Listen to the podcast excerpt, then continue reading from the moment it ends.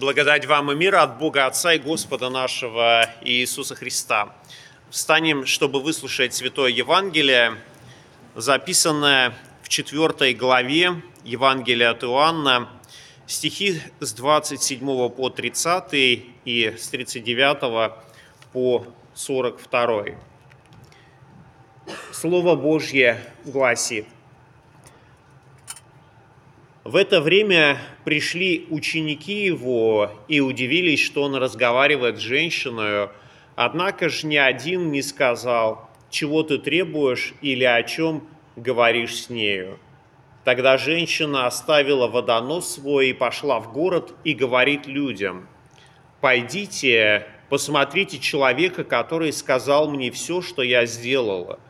Не он ли Христос?» Они вышли из города и пошли к нему. И многие самаряне из города того уверовали в него по слову женщины, свидетельствовавшей, что он сказал ей все, что она сделала. И потому, когда пришли к нему самаряне, то просили его пробыть у них, и он пробыл там два дня. И еще больше число уверовало по его слову. И женщине той говорили, уже не по твоим речам веруем, ибо сами слышали и узнали, что Он истинно Спаситель мира Христос. Аминь. Это Святое Евангелие. Слава тебе, Христос. Присаживайтесь, пожалуйста.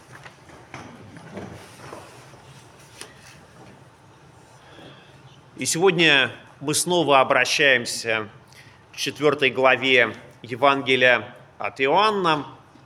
Однако взгляд на происходящие события сегодня несколько иной. Когда мы говорим о публичном служении Иисуса Христа, то обычно мы его сводим к двум составляющим, что Христос э, учил и что Христос делал – Слова, которые Христос произносил, они, конечно же, были связаны с Его делами любви, милосердия. И для нас тоже очень важно, чтобы то учение, которое христианская церковь проповедует, оно не оставалось просто учением, но чтобы оно становилось частью нашей жизни, не только жизненными ориентирами, но и теми принципами, которыми мы руководствуемся в своей жизни. Но в сегодняшнем Евангелии мы, по сути дела, даже не видим самого Христа. Нет его слов, и он как будто бы вообще здесь не присутствует. Даже ни одного словечка, которое бы Христос произнес, в сегодняшнем Евангелии нет. А из самого Евангелия мы знаем, что иногда достаточно просто слова для того, чтобы совершилось великое дело Божье. Здесь же мы с вами видим, что э, есть э, эта женщина, есть ученики Христовы и есть уверовавшие самаряне. И вот эта вся ситуация сегодняшнего Евангелия, она, по сути дела, показывает нам, что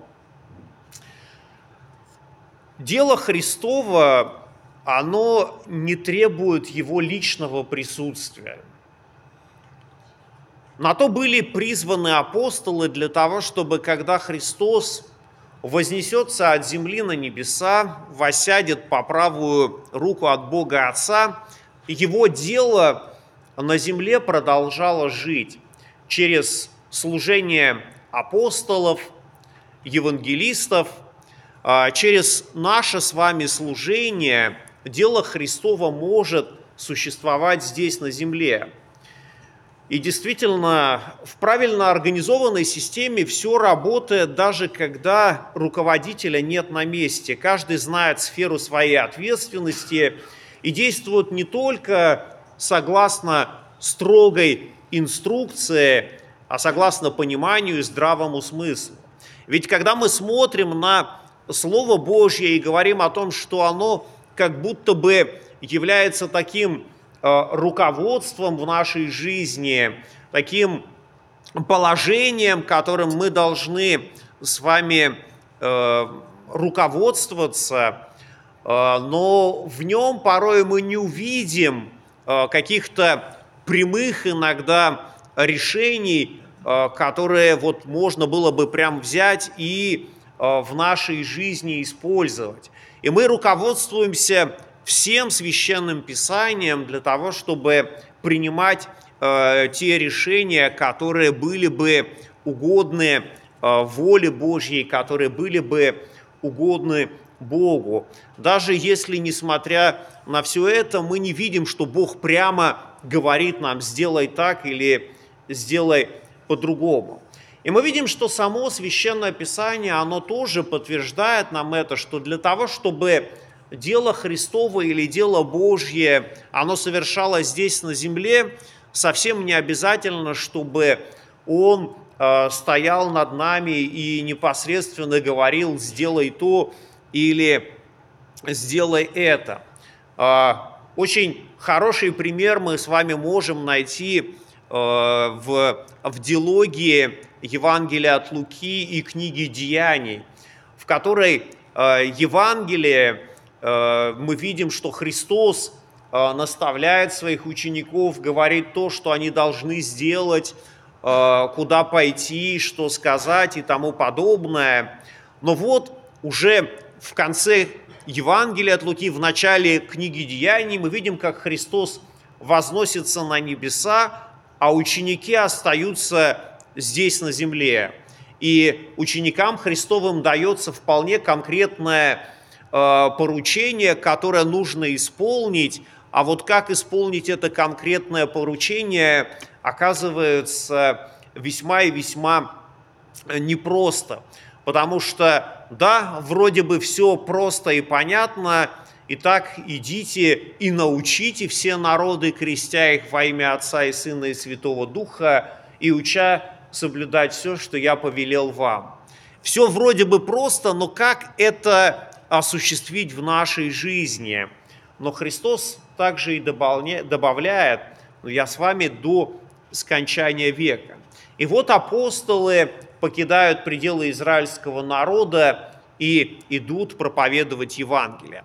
Но сегодня мы с вами находимся в том евангельском тексте, когда Христос вроде бы еще находится со своими учениками, находится рядом, и э, он встречает учеников, которые возвращаются с пищей, которые купили.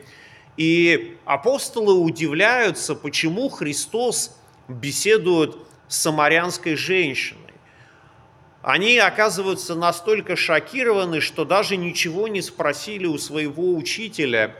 Они находились в Самарии, которую до встречи со Христом они осознанно игнорировали – совершая путешествие в Иерусалим э, из Галилеи, обычно паломники обходили эту местность стороной, потому что, ну, не самое хорошее место с точки зрения правоверных иудеев была эта область, была Самария, где Слово Божье, конечно, читали, э, но очень ограниченно – они знали Пятикнижие Моисеева, признавали его, а вот все, что касалось пророков, они не воспринимали это как истина. Они видели этих паломников, стремящихся в Иерусалим, а сами у себя в Самарии также совершали, э, совершали богослужение. И, конечно, оказавшись в этой непривычной местности, Э, видимо, это производит такое яркое впечатление на апостолов, что они даже Христа ни о чем не спрашивают. А они оказываются фактически в той местности, о которой было написано э, в Пятикнижии Моисеевым. Они оказываются погружены в очень интересные сюжеты Ветхого Завета. И, конечно, вызывает удивление и поведение этой женщины, которая приходит для того, чтобы набрать воды, а уходит, э, собственно говоря, без нее. И это действительно такое несколько странное поведение. И как вы думаете, почему эта женщина оставляет свой водонос и уходит в город? Почему она пришла за водою, а уходит без нее? Что произошло? Ответ кажется очевиден. Произошла встреча со Христом. Произошло важное событие в ее жизни. И я э, в связи с этим вспомнил один очень важный стих из Нагорной проповеди, в которой Господь и Спаситель говорит, «Ищите прежде Царство Божие и правды Его, и это все приложится вам». И вот когда мы откроем Евангелие от Матфея, 6 э, главу, 33 стих, где вот это написано, то если мы посмотрим несколько раньше, то там найдем очень замечательное также высказывание Христа. Итак, не заботьтесь и не говорите, что нам есть или что пить. И вот эта женщина оказалась э, в той ситуации, когда у нее была возможность э, на практике э, принять это учение Христова, и она даже не задумалась о том, что ей нужно будет пить, потому что она уже вкусила этой воды живой, которую ей даровал Христос. И также важно, что она увидела, что она может потрудиться на Ниве Божьей. Она идет в город и приглашает людей встретиться с человеком, который сказал ей все. И тут нужно сказать, что она очень изящно проповедует Иисуса Христа. Она проповедует его таким риторическим вопросом, а, не он ли Христос? И на этот вопрос, кажется, ответ очевиден. Ну, конечно, это он. Можно было ожидать, что эта женщина пойдет к своему мужу, который, как мы уже выяснили из прошлого евангельского чтения, мужем ей не является, но она отправляется к тем людям, которые сторонились ее, и которых она сторонилась раньше. Были ли у этой женщины правильные представления о Христе? Навряд ли. Мы видим, что здесь у нее представления оказываются очень узко ограничены. Она лишь думает о том, что Мессия – это тот, который знает все. Она думает, что Мессия – это тот, э, кому известно все про нее, известно все про других людей. То есть это тот, э, кому подвластны все знания. Но очень интересно, что ее странное представление о Христе это является таким подведением к общему знаменателю тех мессианских, пророческих мест Священного Писания, которые есть в Ветхом Завете. Вот все, что было написано и что было нам непонятно, Христом будет возвещено. И в некотором смысле мы видим это на страницах евангельского повествования, в которых говорится, да сбудется реченное через пророка, который говорит – и вот те образы, те пророчества, которые не были настолько очевидными, но которые мы находим в Ветхом Завете, через Иисуса Христа они действительно становятся понятными, они становятся для нас более ясными. Тут нужно сказать, что эта женщина, нельзя сказать, что вот была абсолютно уверена в Иисусе Христе. Кто-то может подумать о том, что она искала поддержки других людей.